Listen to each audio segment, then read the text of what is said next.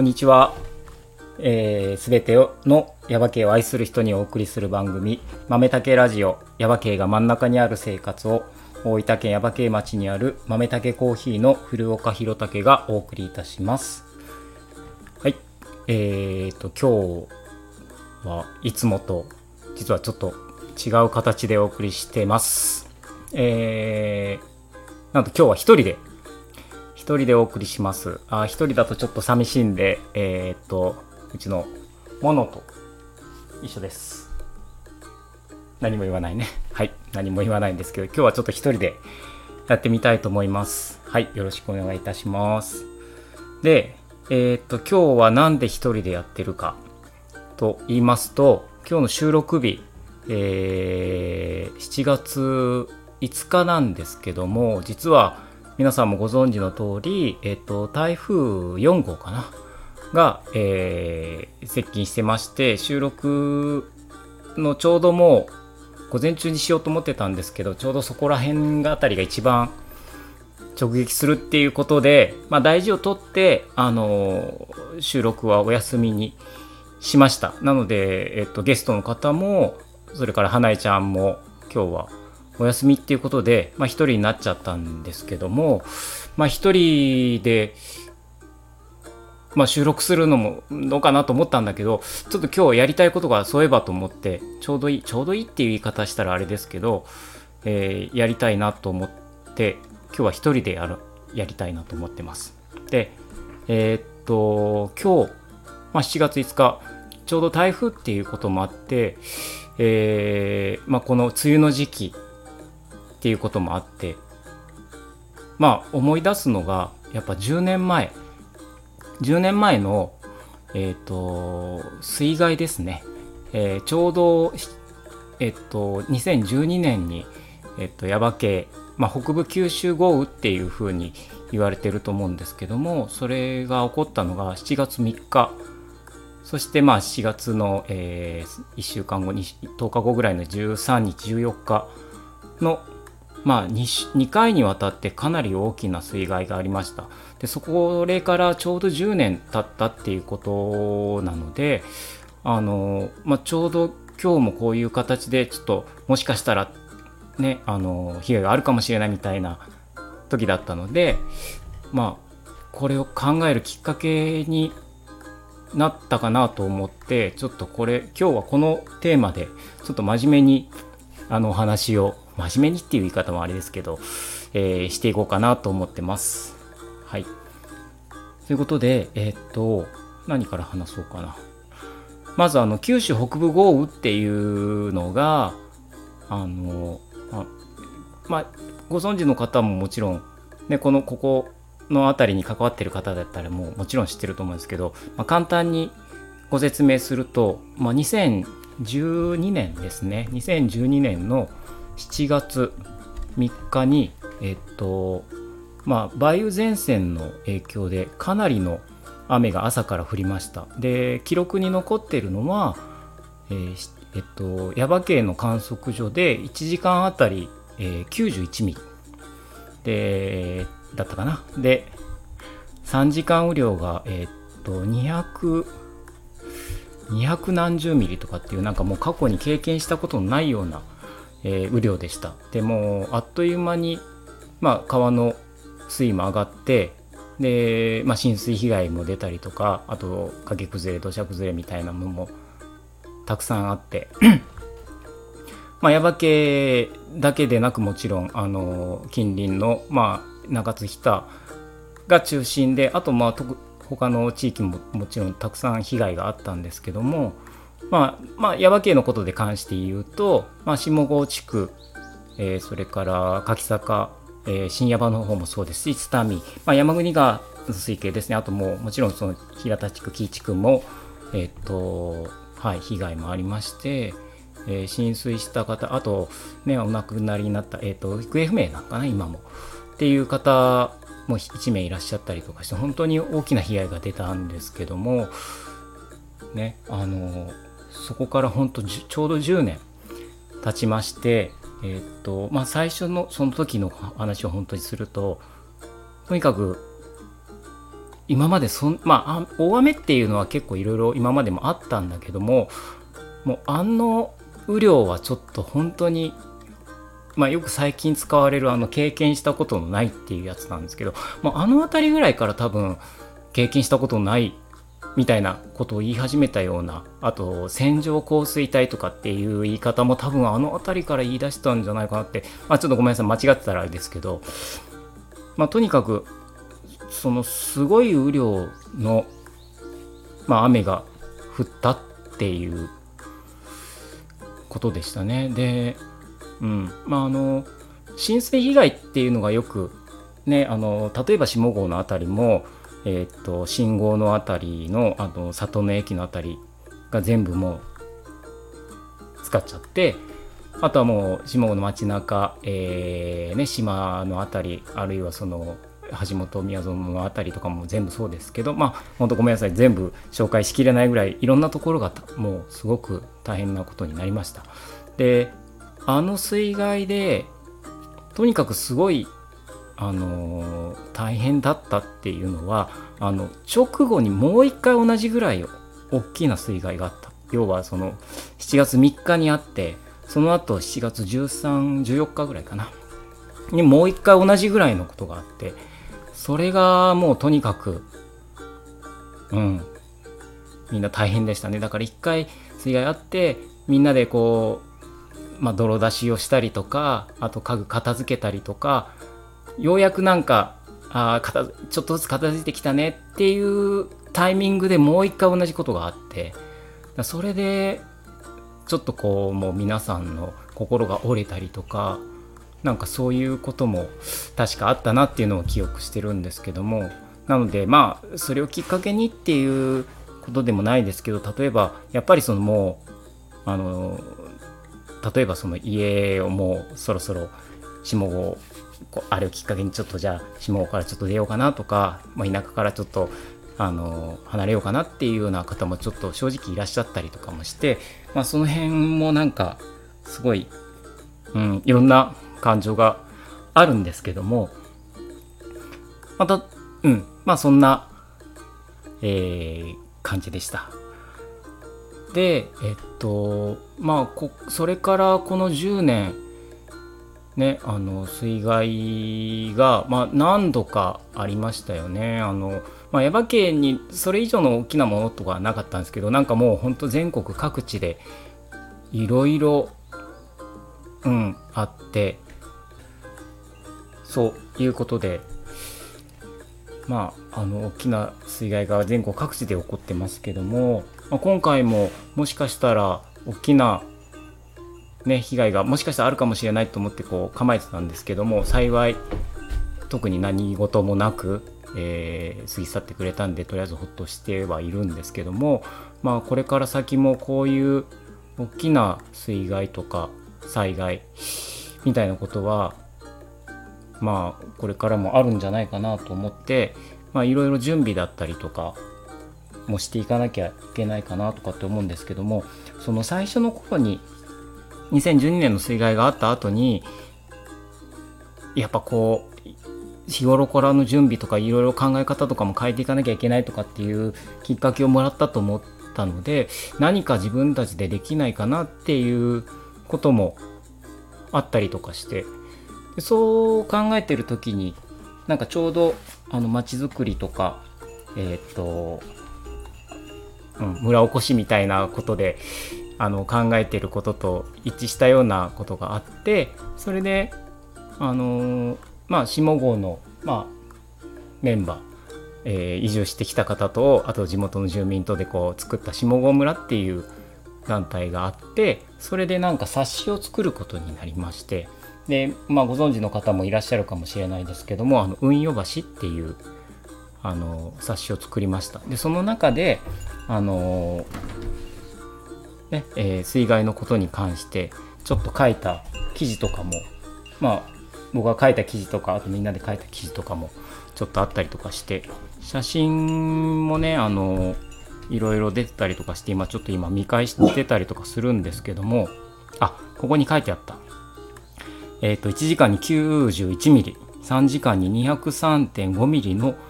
猛烈な雨が降りここ下郷にも大きな爪痕が残りました、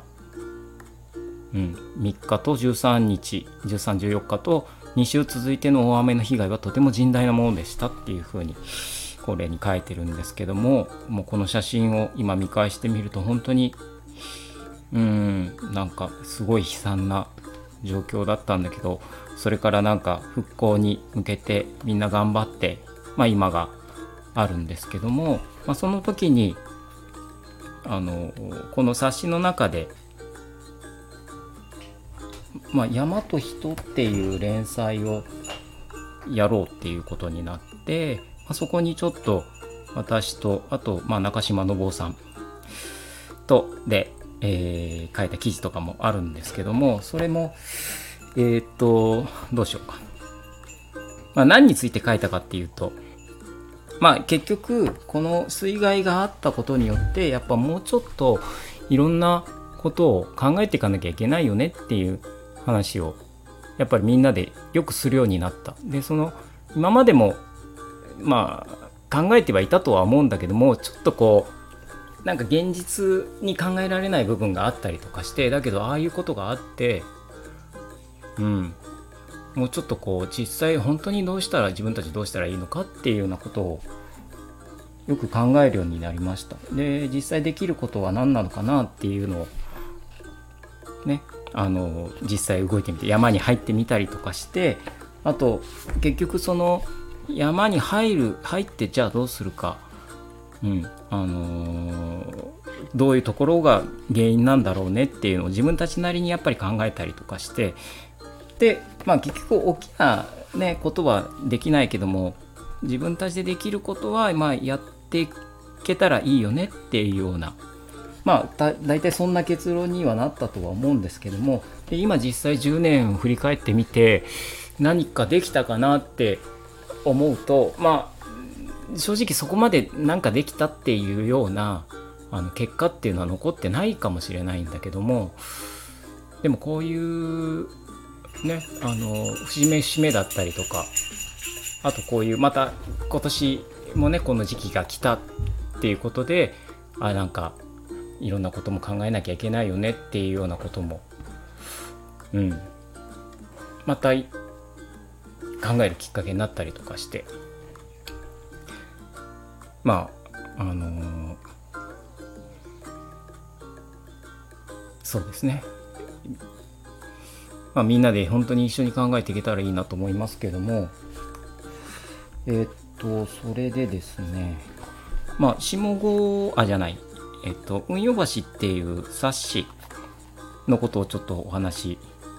させてもらおうかなと思うんですけどもこの冊子っていうのはさっきも言いました下郷村っていう団体から発行して2013年かな？2013年に初めてえー、冊子としての形が出て、まあ、2012年の秋にあの、まあ、チラシっぽいやつを1回2回ぐらい作ってで2013年から、えー、今までに全部でえっとえっとちょっと改訂版も含めて7冊8冊出してるのかな？とか出してるんですけども最近はちょっとここのところ、えー、出せてないんですけども今度、えー、この今年度にまた、まあ、水害10年っていう節目っていうのもありますしなんかこう形に残せるもので、えー、また出せたらいいなと思ってるのでちょっとどういう形になるかわからないですけどもやってみたいなって思ってますんで、えー、これこの続報みたいなやつはまたお知らせできたらなっていうふうに思ってます。はい。えっとそうですね。まあとにかくその今日あの被害がなかったっていう何もなかったっていうことは本当に良かったことでまあでもこれを先またこの夏も、まあ、台風も来るだろうしちょっと今年はねあの梅雨明けが早かったんでえー、っとちょっとほっとしてる部分と逆にでもやっぱ農作物に関関してはやっぱ雨が少ないっていうことはかなり気になることなので、えー、まあ適度にね、まあ、こういう 言い方あれですけどその適度に雨が降ってくれるのが一番ありがたいなっては思うんですけども、えーと、そういうふうにうまくいくかどうかっていうのはねまあ分からないので、うん、まあこの今みたい今の時代この、ね、集中豪雨だったり、まあ、ここ最近のその、えー、猛暑だったり、うん、なんかいろんな気候変動みたいなことが結構起こってるので何が起こるかわからないっていうふうにあの常に思っておくっていうことがやっぱり重要なのかなとも思いますしとにかくあの人事と思わずにやっぱ自分ごとだと思っていろんな、えー、対策とかまあねえっ、ー、とそういうことも事前に準備しておけるようなことは準備しておくっていうこともやっぱり必要なのかなって、うん、思います。えっ、ー、とそうですね。あそっか。だいぶはしょって喋っちゃったからな。あの豆たけコーヒーがじゃあ10年前の水害の時にどうだったかっていう話をちょっとあのさせていただくとさっきちょっとまとめに入っちゃったみたいな感じになったけどこれ言うの忘れたなと思って。そう豆だけコーヒー10年前どうだったか？あの集中豪雨があってああのー、ね7月3日14日あの基本的には多分あのよく皆さんがあの被害として捉えられてるのはあの浸水被害、えー、さっきも何回も言ってるみたいにあの下郷だったり柿坂、ね、日向深夜場地区みたいな津波あの辺り浸水したっていうことは結構大きく出てるんですけどもこの山の上でじゃあどういうことがあったかっていうのをちょっとお話しさせてもらうとしたら、えー、っとまず豆たけコーヒーのあるここは、えー、っともちろんそのすごい雨が降ったんですけども、えー、っと雨が降ってもね基本的にはあの浸水ってことはありませんよね。あのもう全部流れていっちゃうんで。だから降ってる時はすごいんだけども止むともう全部水が引くみたいなイメージです。なのであのどっかがこう使っちゃったみたいなことは、まあ、まずありありない話なんですけどもまあその代わりっつったらあれですけどまああの土砂崩れですよね。それがやっぱ至る所でありましてで、まあ、豆竹に直接っていうことはなかったんですけども、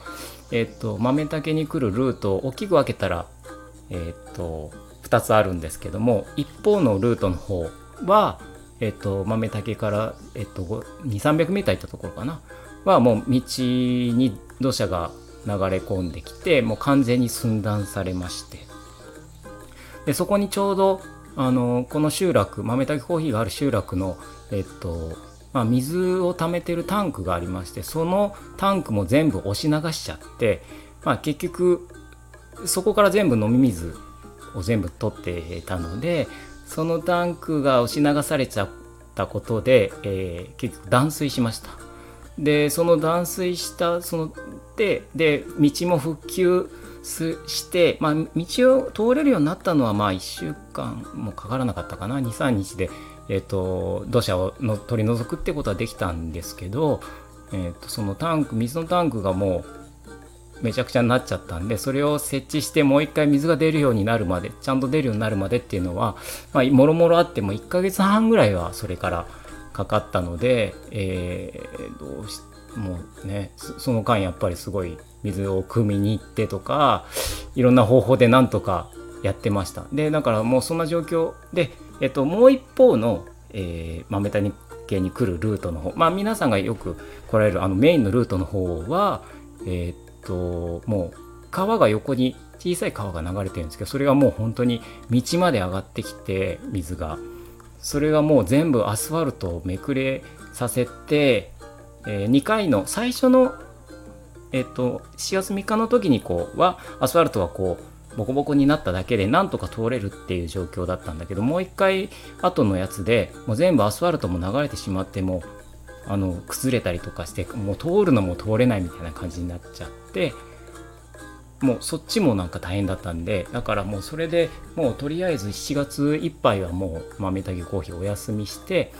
あのもう一個のルートの一番険しいルートの方だけとりあえず通れるみたいな感じで、まあ、8月からは一応営業したっていうような感じだったかな確か。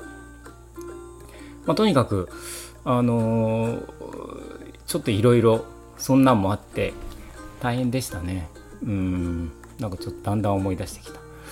まあ直接の被害はなかったんですけどもただそういうこともあったのでまあそれを整えるのにちょっと時間がかかったっていうのとまあでもそれ以上にやっぱりあの、浸水したあのねあの山国川のあの下郷だったりとかまあ一応やっぱ下郷地区の住民なんで下郷のことだけやっぱ気になったんで下郷のことで、えー、手伝いに行けるところはあなんとか自分のことが落ち着いたら手伝いに行ったりとか泥出しに行ったりとかそういうことは、まあ、もちろんしたんですけども、まあ、とにかくうんうん1ヶ月だから7月3日からかだから1ヶ月弱はもう本当豆たけコーヒーも少しお休みしましたよね。で発送だけはなんとかやってたのかな。確か少しできるようになってからは発送だけは少しやってたっていうような状況だったかな確か。うん。ねあのー、まあ何があるかわからない状況でなんとかややりましたけどもう本当あんな思いはなもうあんまりしたくないなっていう風に思いますね。でも本当それを、まあ、乗り越えられたのもやっぱ皆さんからのあの、まあ、応援の言葉があったりとか実際に手伝っていただいたりとかっていうこともあったりとかうんもあってまあなんとかえー、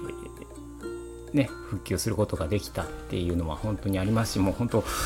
えー、ありがたいなっていうふうに思います。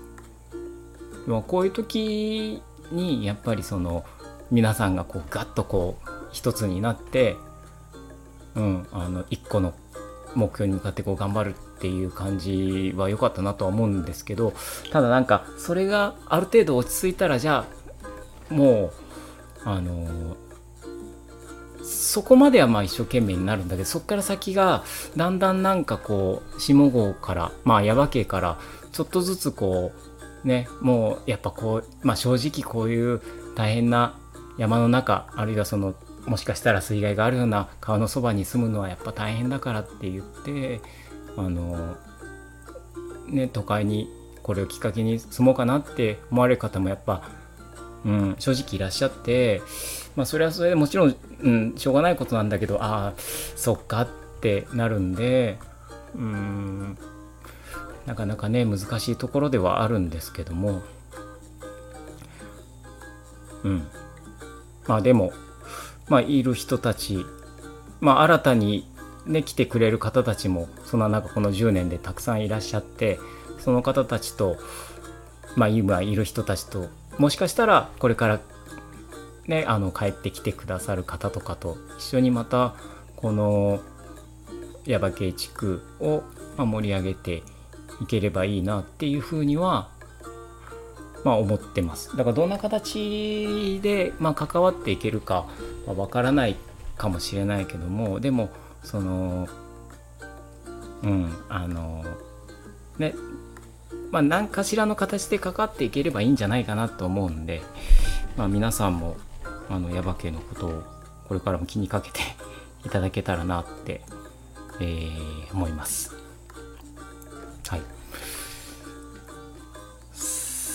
そうですね。なんか一人で喋るとなんかやっぱまとまらないっていうかその合いの手を入れてくれることでこううまく喋れることっていうのはやっぱあるんだなっていうのはあこれを言わなきゃいけなかったっていうのをこう忘れてたりとかするやつをこう思い出させてくれたりとかやっぱこう花江ちゃんそしてまあ今度からゆっちこの2人のその存在っていうのはかなり